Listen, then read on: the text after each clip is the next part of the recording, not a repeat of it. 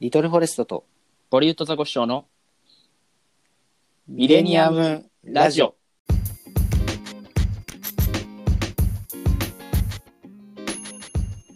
どうも、ボリュッドザコシショウです。リトルフォレストです第14回のミレニアムラジオ始まりました。はい。はい。もう7月ということでね、うんあの7月になっちゃったねなっちゃっちゃったということで、はい。まあ、えっと、今日はね、あのメールテーマとして、はい上半期ベストソングっていうのをやるんですけども、うんあの去年年末にねあの、2020年ベストソングっていうのをやったの、やっとねやりましたよねあの、リトル君の家でやったんですけどあはいはいはい覚えてる覚えてでも、うん今回はね、まだずっとリモート放送なんですけど、うんまあ、そのその前回やった放送の時にね、うんあのオバマ大統領からねあの あの今年のお気に入りソングが届きましたんでね今回もリあのリスナーさんからオバマ大統領はリスナーかわかんないですけどリスナーでしょうね多分そしたら、たくさん届いてるんでねちょっと後ほど紹介していきたいと思うんですけど、はいえーもうだいぶ1ヶ月ぐらい経ったけど足りない2人うんを見ましてねそうだねそう。もう最後、泣きましたね。泣いたねクリーピーナッツのとあころで。れは泣くね泣きましたね、なんかね。あの、うん僕はあのずっとその、うんはわ若林さんと山里さんの組み合わせっていうか、いはいはいまあ、何、まあ、オードリーと山ちゃんって言った方がいいのかな。なんか、うんまあ、ミレニアムスも見てきたし、うんで、その前から、なんか、足りない2人はその当時見てなかったんだけど、うんその脱出ゲーム出ろっていういうあー番組があったりとか あーごめん ちな何何のちょっと待っていやおいい よいいよょっと宅配便が来た 戦いでちょっと出てくださいはいそうそうその間に僕はちょっと話しますけどあのねあの謎解きバトル取れっていう番組があったりとかねちょっとあのすごくあのそのオードリーと山ちゃんっていう組み合わせがあ普通に出ていいよん普通に出ていいからねあオッケもうこれはもうちょっと久しぶりの一人ラジオっていうことでねー山ちゃんとねあのうんオードリーの組み合わせすごく好きでねでもうミレニアムズで共演するっていう時でももう嬉しくてで山里さんと若林さんがねこう何ライバルだけど仲いいみたいな感じがすごくあの憧れだよねあのなんだろう関係性がねでまあ泣きましたよ足りない2人の時もねすごく感動してなんていうかうんやっぱそあの二人はすごい信頼関係 信頼関係にあるんだなって思いましたよね。うん、それがすごく良かったんですよね。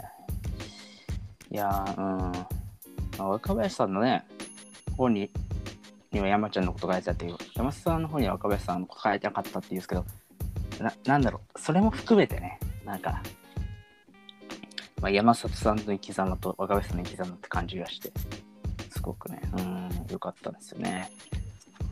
で、ね、春日さんと山里さんのね、あの、あの漫才もあの面白かったですけどね。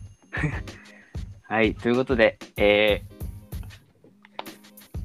お送りしております、ボリュッドザコシショウのミレニアムラジオですけども、え いやー 戻ってきた。ー戻ってきた大丈夫ですかも届きうました本じゃ当にすいません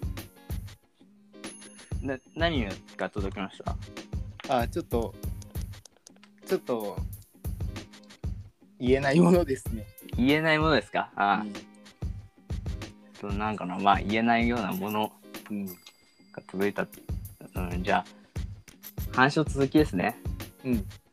何話してた足りない2人感動しましたねっていう話とうん。あとあれですねあの山里さんの140にね、うん。あ、はいはいはい。言ったあね。の緑の魚さんと,、はと3人で行きましてねい。うん。たまたま席を取ったんだけどみんな列が同じっあて、いうそうだったね。うん、いやそ、うしかも、僕と魚さんに関しては、隣っていうそうすごいよね。うん。 3列目とかそこら辺そうね。あでめちゃはくちゃ席あったの。ね、ま、前だったよね。うん。もう、もう実質一列目みたいな。そうそう。山そう山里さんさんと目があったりねうんした気がするんだけど、そう、そうだ思ね。い込みかもしれないけど まあちょっとでもでもその山里さんのライブ特有のあのドアを開けたら忘れちゃうっていうシステムなんで、はいはいはい。うん、全部忘れちゃ覚えてないんですけど、そうだね。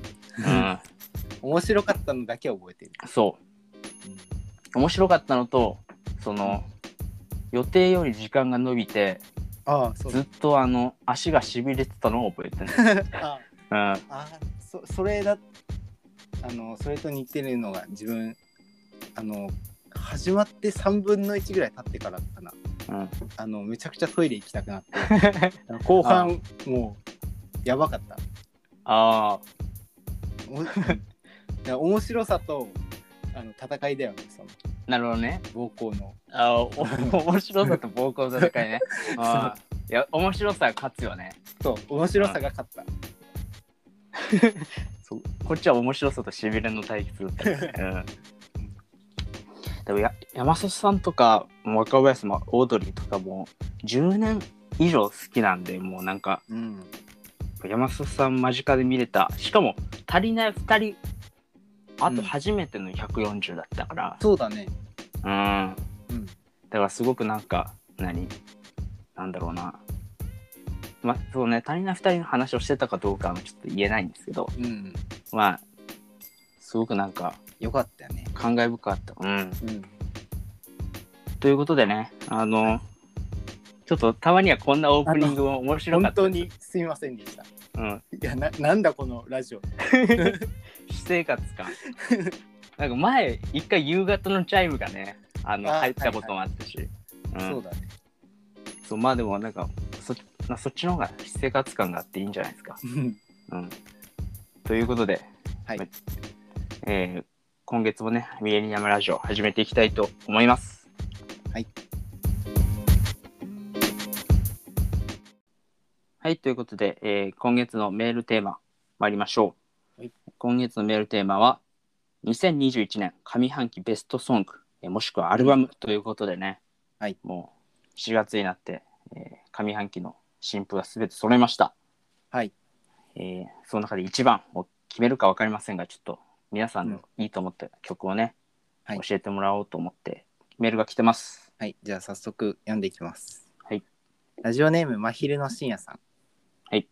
ボリウッドザコシショウさん、リトルフォレストさん、こんにちは。こんにちは。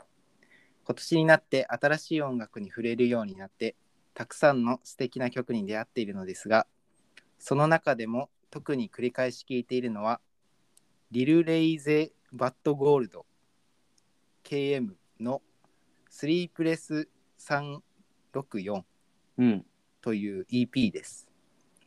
うんこのアーティストについては詳しく知らないのですが、とにかく心地よくて毎日のように聴いています。5曲入り17分ですぐに聴けるので全部聴いてほしいほしいですが、特にシトラスと会えないやの2曲がおすすめです。おこのリンクまで貼ってくれてますね。おあありがたいですねありがたいです。もう聞きましたよさっきおう。うんでちょうどねあの、うん。なんだろう眠たかったんでうん。なんかん寝る前にいいなと思ったんでああ。うんそういう音楽なんか心地よかったすごくうん。うこのん、リル・レイゼ・バッド・ゴールドさん。うん、あ女性の方だったよね。そうねなんかね、ラッパーだよね。なんか、そう、あんまりね、年齢とかわかんなかった、そうだよね。。近い気がするんだけど。うん。その、ちょっまあ、ヒップホップ好きで聞いてはいるんだけど、全然聞いたことない名前で。ね最そう初、う。そうんこの字面だけ見たら完全、なんかごっついよ男 性ラッパーうん想像してるけど、でも聞いてみたら女性の声だよね。そうね。でも心地いい。そうで、この KM さんはい。はわかるかな。えー、なんだろうないろんな人との曲プロデュプロデュースしてんのかななんかよく見る名前 KM さんあ、そうなのそううんなんだろう最近なあの多分アルバムを出してたと思うあ個人で。そうそうそうそう先そうなんだ月かなうんはいありがとうございますすごいですね。うんこれ知らなかったねいや、本当に。いやいい音楽でしたよ。うんありがとうございます。ありがとうございます。で、また同じ真昼の深夜さんから来てます。あ、あありがとうございます。りがとうございます。ボリウッドザコシショウさん、リトルフォレストさん、こんにちは。はい、こんにちは。僕は好きな曲をプレイリストに入れて曲順を考えるのが好きなのですが、今年もたくさんの最高のつながりを発見しました。うん。と特に今年リリースされた曲のつながりで言えばと「キラキラ藤原さくら」から「アイミル中村佳穂」の流れが最高ですそれぞれ単体でも素敵でステップを踏みたくなる曲ですが2曲続けて聴くと相乗効果で空を飛んだ気分になりますほう。ぜひ聴いてみてくださいとちなみにシトラスえさっきの曲ですねはいはい。から、とドーナツマインド If I Do、チャイから、うん。キラキラで、アイミルうん。の流れで聞くとより心地いいです。なるほど。これもリンク貼ってくれてますね。うん。うんよく聞きました、さっきその、この順番で。はい。空飛びまし たね。うん、飛びました。遊ん飛でたんだ、さっき。びましたね。ああ。いや、この4曲で言えば、なんだろうな。チャイはよく聞くけどね、自分も。おー。そうドーナツマインドイフアイドゥ。うん、新しいアルバムに入ってる曲だ。うん。なんだろうな。チャイ。最近、あの、ファーストテイクに出てたのわかるチャイあ、そうなのあー、そううん。見たかもね。サムネイルだけかもしれない。が。それもめちゃくちゃ良かった。うんへえ。うん。なん、なんの、かっこいいんだよね。そう。かわいいし、かっこいい。え、あの4人はなんか、うん。同級生とか、そそんな感じなのあ、なんか多分大学で4人ともでやってるのかな。ふあの、双子がいて、あ、そうなのそう、うん双子のマナカナっていう、マナカナだったと思う。マあナそカうなナのっていう人がいて、で、その多分、高校の同級生が一人いて、で、もう一人が大学からだったと思へえ。う。なるほどね。うん。うんで、この中だったら、アイミルもね、アイミル。いいですめね。ちゃくちゃいいよね。いいですね。いや、なんか歌詞が好きなんだよね。うんそう。それこそ、空、空飛ぶとかなんか、そんな歌詞でしたよね、確か。あうん。だから飛べま した。ありがとうございます。あ。いや、飛べましただけだと、なんかちょっと違う。 ちょちょっとね、ニュアンスが違う。はい。あとね、藤原さくらのねうん曲もいいですね。ううんん。じゃあ、さくら、僕、あの、生活って曲が好きです。ああ、はい。ラッパーのババさんが、あの、多分プロプロデュースしてる曲かな。あ、そうなんだ。結構ラップ調で好きです。うん。で、また3通目送ってくれています。ラジオネーム、まひるのしんやさん。ありがとうござい ます。ボリウッドザコシショウさん。もうヨロレストさん、こんにちは。あ3回目ですね。こんにちは。えっと、今年リリースされた曲で忘れられないのが、えっと、盆栽で、ドド、あ、 どっちかわかんない。ぼドドの盆栽という曲です。うん。自分はヒップホップに明るくないので、ドドも最近知りました。当時リリースされたばかりの盆栽を聞いてひとき、ひと聞き惚れしてしまいました。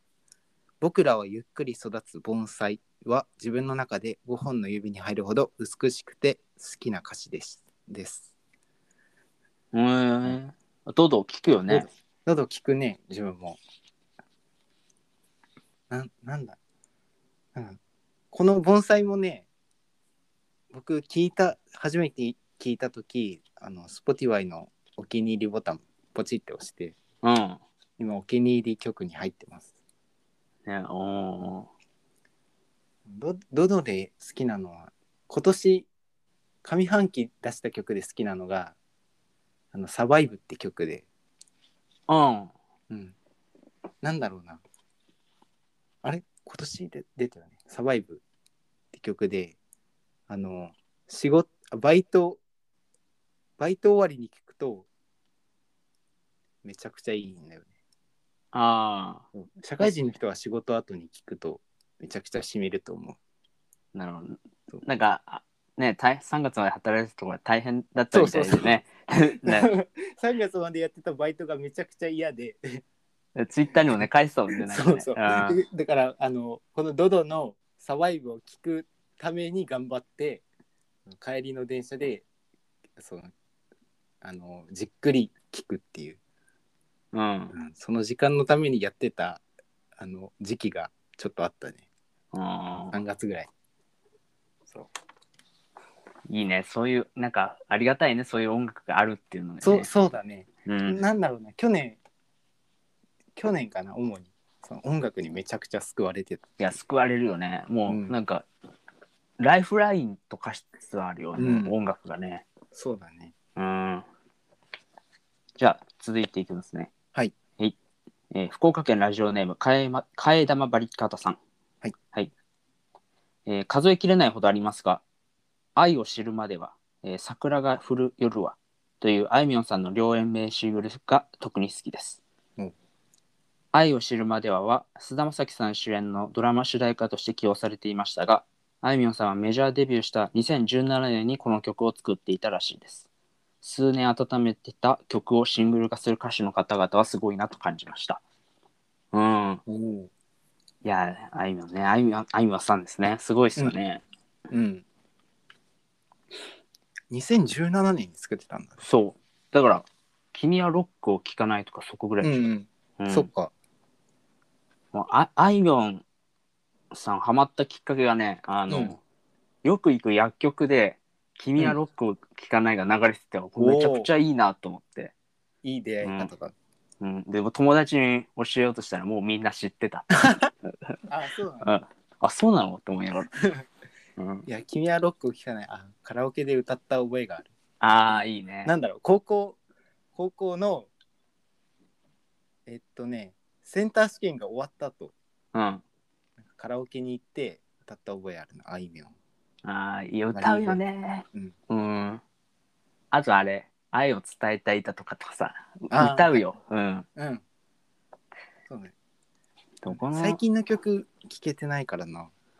いやーでも最近の曲もなんかいいですよなんかうん。うん、すごいねよ4年前に作った曲がうん。今流行るってことは結構うんななんだろうねいやユーミンが言ってたけどユーミンさんが、ユーミンさんが言ってたけどうん、本当のポップスは5年後流行るっていうからやっぱりえー、時。代関係なくね、はいはいはい。こう流行るっていうのがすごいですねうん。そうだね。これもカラオケでね歌える日が来るといいですけどカラオケ行けてないんでねちょっうとん、そうだね。じゃあ続いて、えー同じく、えー、替え玉バリカタさんありがとうございますありがとうございます。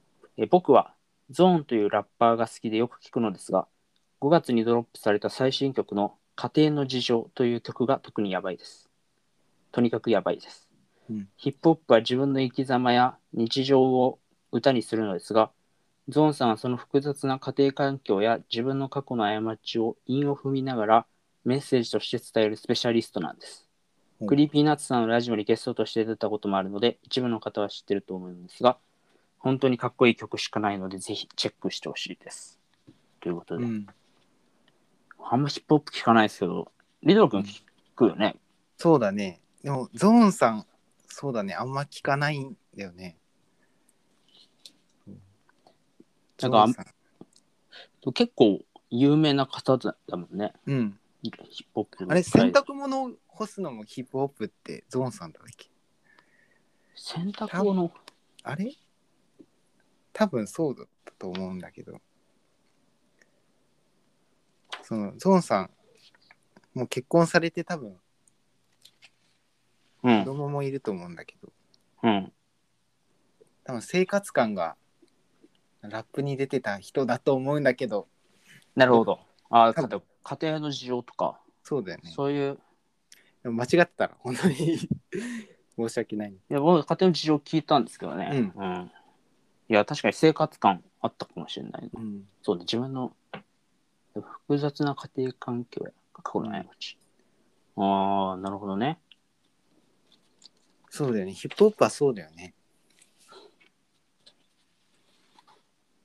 あのなるほど。うん。なんだろう自分あのゾーンさん知識で言うとうん。あれなんだよね『アメトーク』からなんかその前の名前が「ゾーン・ザ・ダークネス」っていうことしあ、そうなのとなんかめあのめちゃくちゃ怖い時期があったっていうああ。そうでも今はちょっとなんか、生活感ある感じにシフトしたのかな。前からそうなのかいやだんだんそうなっていったのかなその家庭持ったりしてな。うん。そういうその自分のあれあの身の回りの変化がその色濃く曲に出るのも多分ヒップホップのあれだよね特徴というかういん。いところ、確かに。うんだから流れ的には、うん、ジョイマン高木さんと同じ 世代。これいいのかな並べちゃ、並べたら怒られるね、多分ね。うん、めちゃくちゃ面白いけどね、えごめんなさいね。いや、ゾンさんはすごい、すごいけど、ジョイマン高木さんもすごいんですけど、まちょっと、うん。いやジョイマンのね、うん、ジョイマン最近再ブレイクしてるじゃない。ああそうだ、ねれ嬉しくてしょうが なくて。うん。うん、有吉の壁からその再ブレイクする人があいっぱいいるよね、ーいやー、嬉しいですね。 うん、まあラッパーじゃないんであれですけど、ごめんな さいね。じゃあラストですね。はいえー長崎県ラジオネームファンタスティック・リョッピーマおン、えー僕の上半期ベストソングは佐久間三宅で俺のベビースターラーメンですテレビプロデューサーのおじさん先輩後輩が歌う哀愁漂う一曲まだ僕自身おじさんではないけど何か心にしみるような初めて聴いた時は涙がこぼれそうになりました曲を聴くことで今の若い頃にやれることだけやれるだけのことはやらないといけないなと改めて思わされました、えー iPhone から送信ということ で、えー来てますけども、はいまあ、これはねあのーうちの後輩ですねそうだね後輩なんですけどまあちょっと前回もねあのこの下半期、あ下半期じゃない2020年のねベストソングの時に送ってくれたんですけどそそれがあのシュージマンのスタンバイっていうそうだったねうん まあいやめちゃくちゃラジオが好きなだけのやつ。うんそうなんだよね。いやクリーピーナッツも好きだからこうんのうんファンタスティック・リョッピーマンはね、うん、クリーピーナッツを送ってくれた方がまだそう、ねまあちょっとこれはネタメールですかね一種の ねそうだね。いや、うん、まあ確かにいいいい曲ではあるんですけどね、うん、秋元康作詞で、 はい。うん、そうですねいやいろんな曲がねあったということで、うんと我々のねはい。ちょっと、えー上半期ベストソングアルバムを紹介していきたいなと思うんですけど、じゃあ僕からいこうかなあ、はい。僕はねあの、うん9つアルバムをさこのジャケット上げて今年のハッシュタグ今年はいはいはのいはい上半期ベストアルバムみたいな、うん。まああれをねちょっとツイッターに上げようと思ってるんですけどもその中から特に好きな、えーっとまあ、これ前ラジオで言いましたけどインディゴラインドの「夜行秘密」っていうはいはいはい。アルバムこれはもうあの200回以上聴いてるんで2月に出たやつだよね。そう2月にですもう、もう200回も聞いて。 200回は聴いてると思うよ、ええあ、そうだ。レコードも買ってるしね。そうレレコードも買ったからうん、うんであとねえっと、うんグレープバインの「新しい果実」っていう俺はいが、はいはい。これがめちゃくちゃいいんですよねうん。正直グレープバインはこれで出会ったんですけどそうだね。初め自て分もこのアルバムでし知ったっていうか、初めて知ったね。そうそうなんようん。でもな、なんだろうね。めちゃめちゃ、今はもう昔のアルバムどんどん今掘ってる最中なんだけど、うん。でも、いや、でもこれが一番っていう人もいるし、グレープパインのね、うんうフんうん。ァンの方で。とか、すごい、レディオヘッド感があるんだよおおー。えーなんかそうなんだ。ね。うんうん、電子音の使い方と、なんか、うん。でもちゃんとその洋楽しだけじゃないっていうか、なんか日本語のうん。その音、なんかグルーブでちゃんとやれてるっていう、うん、これがね、とてもいいんですよ。おお。いや、これはちょっとおすすめですね。ちょどっちのアルバムもね、ちょっと捨て曲がないんで、おもう最初から聞くのがもう普通におすすめです。うんじゃあちょっと、リトロ君の教えてもらいましょう。あはい。とね自分もあの真昼の深夜さんと一緒で今年から結構幅広く聞いてるんだけどうん。なんだろうね特に聞いたやつはあの1月に出たキットフレッシュの「のはい。はい。 20 Stop It」っていうアルバムうん。ですね。ギリギリ今年なんだね。そうだね1月の覚えてるんだけど6日ぐらいにさ出たのああの僕があの年末年始帰省してる中でのリリースだったの。あ。うん。そうめちゃくちゃ覚えてる。そのえっとね、このアルバムで、客演っていうのかな、そのゲストで入ってる人たちがめちゃくちゃあの自分の好みで、はいはい。そのラッパーも結構いるんだけど、その、えっと、えっとビームさんとか、うん。えっと、ジャグラさんっていうジャグ方ラとかうんそうでもその中でもあの自分が好きなあの金子綾乃はい。が「キャッツドックス」っていう曲で入っててでそれプラス長谷川博士っていはい。うん。うもう最近僕が大好きなアーティストの方とかもその入っててなんだろうなえそのゴリゴリのヒップホップじゃないんだけどなんだろう聞いててすごい心地いいんだよね。うん。そうで特にさっき言ったジャグラさんとの「インシデント」って曲があのめちゃくちゃ聴いてて多分上半期一番聴いたかもしれない体感だとほんと。へえ。 2つ目がうん。これもね1月だね崎山壮志くんのあ「Find Fuse in Youth っていう」あ。ああ、いいいね、あれは。うん。そうこれねあのアルバム全体っていうよりかあのめちゃくちゃリピートしてる箇所があってほさんここの曲からこの曲までの流れみたいな。う。うん。それがなんかあの「ヘブン」っていう曲からうん。とそのままどこかってまでのああ。その一部をめちゃくちゃそのそこだけ聞いてるんだけどうん。と特にね「ヘブン」がめちゃくちゃ大好きなんだよね。そうこれもあのさっきの替え玉バリカタさんのあいみょんのやつと一緒で崎山くんがね多分中学生ぐらいの時に書いたのかなあ、そうなのそう、めちゃくちゃあの初初期っていうか、なんだろうな、YouTube に上がってる、その、崎山くんがまだちっちゃい、うん。 15歳ぐらいの時に浜松でライブしてた時の YouTube あるんだけど、公式のやつが。うん。そそこでヘブン歌ってて、で多分、それが多分5、6年前だから、だから結構、その、温めてて、メジャーデビューアルバムで出した曲なんで。ああ。初めてでここれがねめちゃくちゃいいんだよ ななんだろうないいとしか言えないんだけどその、うん、歌詞が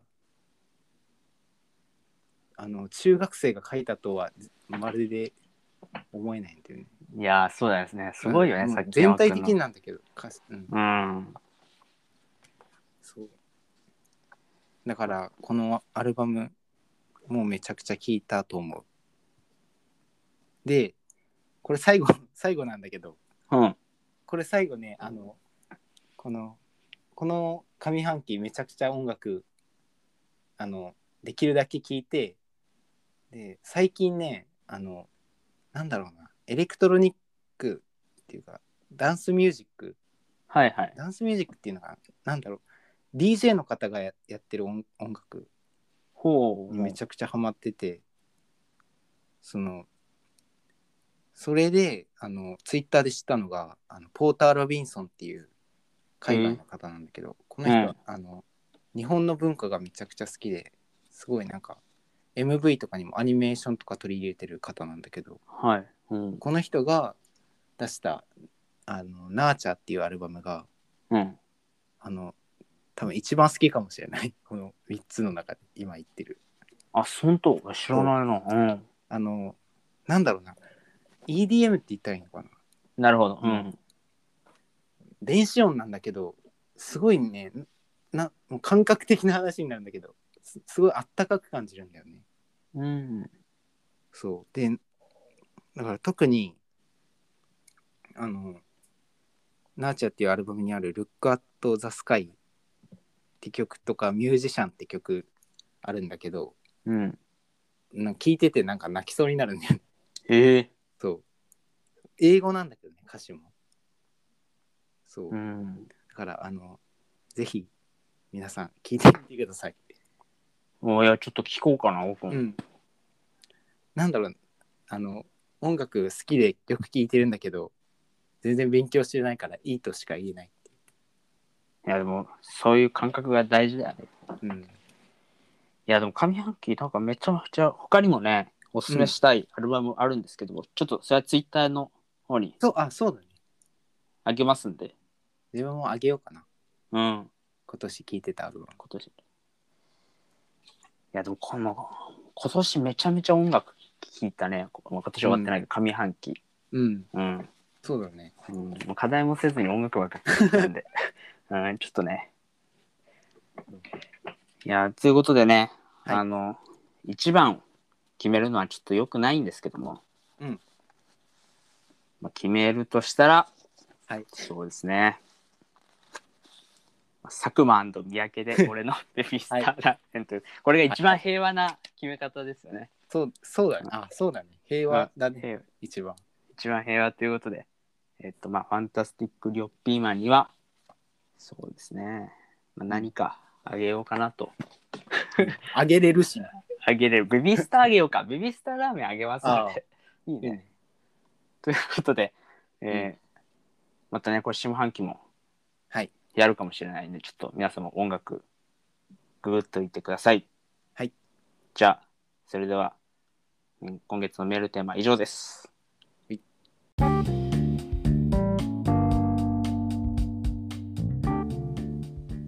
はい、ということで、ビエリアムラジオ、えー早くもエンディングのお時間ですけども、はい。はい。えーす、べ、てのメールの宛先は、lb ラジオ2000 gmail.com、えー、ツイッターアカウント、アットマーク、lb ラジオ2000の、えー DM でもお待ちしております。お待ちしてますさあゼミがね、あのーそうだねゼミの話を前回したということ、まあ、うん今回ももう約ゼミ1ヶ月ちょっと経ったしね経ったし、一体どうなったのかうんという話をね、まあ、前そ回んなうんまあ、ちょっとみんな期待してると思うんで、ちょっとしてないかな。うん。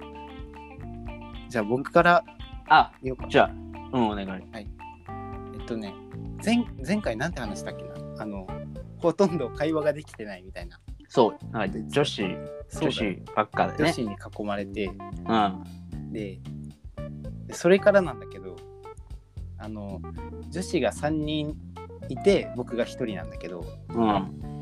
1人の女子とそのインスタのアカウントインスタでつながったんだよほであの結構ぼちぼちあの僕があのその好きな曲をストーリーによくあげるんだけどう。はい。いやそれしかしてないんだけどインスタは おいそうね、僕もインスタそれしかしてない。うんそれにあのたまにあの反応してくれるえ、そうであのおすすめの曲を聞かれてでいろいろおすすめしたりするっていうえでもねあの僕の悪いとこなんだけどあの SNS のコミュニケーションなんか長く続けるのななんか怖くなって ー。あ 途中でめちゃくちゃ終わりたくなるんだよあー。あのフェードアウト体制に入っちゃうんだよね会話のあだからあんまその長くは会話してないんだけどでもそのその SNS でコミュニケーションがその盛り上がるじゃんあ。うん。それそれの後会うのがめちゃくちゃ 嫌でなんだこれわかるかななんだろう、うん SNS でめちゃくちゃ話してるのにはいはい。あの現実になった現実というか実際会ったら全然喋んないじゃんこいつって思われるのがうん。嫌でそうだからそれもあってあんまそのインスタではその会話はなんか盛り上がりそうなところで終わるんだけどうんよ。く、まあ、でも一人と仲良くなれたからそのちょうど今日だね今日あったんだけどほ今日初めてその帰り道う。うん。前回あの僕だけその最初にめちゃくちゃ早く荷物片付けてはい。あのタッタッタって帰るって感じだったんだけど今回今回のゼミはそのあのなんとか喋れるかなと思ってあのわざとその荷物とかちょっと遅くしまったりしてうん。そうおう。で帰るタイミングを一緒にしたんだけどちょっと話せたねおう。あのおすすめした曲の中にあ曲アーティストの中に羊文学はいはい。入れてたんだけどそれが良かったよっていう会話をちょっとし、なんかこんなこと言うの気持ち悪いなな んか会話をラジオでなるほど。趣味は結構合うのそしたら。うん合ううんなんだろうなこっちの趣味に反応してくれてるだけかな多分あーどうなんだろう。でも、リアクション、そう、でもそれ、それでリアクション送るってさ、なんか、ねそうだね珍しいねリア珍しいリアクション来ること自体が珍しいから珍しいよね。うん。そんな感じですね。だから来月には多分もっと話せるようになっててほしいね。ねそういや、ちょっと随分、なんか、進展がありましたね。ちょっとだけど。うん。僕の場合ですね、えっと、はいあれですね、前回言ったのは、LINE、そう答えを教えてって帰ってきて、はい2週間帰ってこないと。はい。まあ、女子が1人だけしかいないんですけそうど、その人、割とね、そのゼミの男子のある一人とはちょっと、うん何帰り道いろいろ喋ったりするんですけど、うんうんその他の人とはちょっとほとんど喋ったことがないないんですけど、うん。うんうんうんその女子からの LINE をね、はいお送って、はい送ってずっと帰ってこなかったまで話してましたよね確か、うん。そうだったね。でそれなのにちょっとゼミで対面で会うみたいなことがあってちょっと気まずいみたいうな、ん。で、まあ、進展ありましてねあのうん。あ今まで送ったのは未読だったんですけどもはい。既読がつきましたおうそれでそのままです 既読がついてあ、うん読んでおしまいですねえじゃあ、せいあのちゃんと殺してくれたんだよ。そうそうあじゃあちゃんと見てないことはないんですよ。うんうんうん。でブロックとかもされてない。き既読だけつきました。あで女子進歩ですよね。すごい ナイフだけ刺して。そうそあう。うん。だからまあもっとあもうね逆に開き直ったよね。あー、そうだね。なんか気まずかったけども、うんなんかもう逆に何にも喋んなくな ったね。うん。あ挨拶制度ですね。本当ーに自分がそうされても、既読つけてもらった方がいい し、ね。うんそうそう。なんか未読だとね、うん。あれなんで既読がつきました。うんうん。そうこれ以上多分進展ないな。多分来月になっても何もないと思うんですけど。ただ仲良くなりたいだけなんだけど。そうだね。なんかうちのゼミって全然仲良くないんだよね。そう。喋る機会がないから。うんあ、でもわかる。そう。そもそも、そう、それ以外で会わないし、そう。ゼミゼミもたまにオンラインになれるし、うん。まあ難しいよね。そうですね。うん。ちょっともううちはもう対面授業がゼロなんでゼミしかないんですよ人と会うこああとそうなんだそうなんですよちょっと異常ですけどねちょっとなんでねちょっとゼミで喋るっていうことぐらいしかないんでうんうんいやこなんかこういう悩みを抱えてるラジオリスナーいそうだよねそうねうん東京の人とかうん多いんじゃないかなねえなん長かゼ崎っミてまだこれだからねうんゼミメールでも送ってい ゼミメール、ただいあても、いいしねなんかゼミエピソードあったらそうね。そうだよね、うん、おーなあんりかそうですね、面白そうだね。うん、ということで、まあ、来月はどうい、なってるか。うんうん、なんかコーナーみたいになってるけど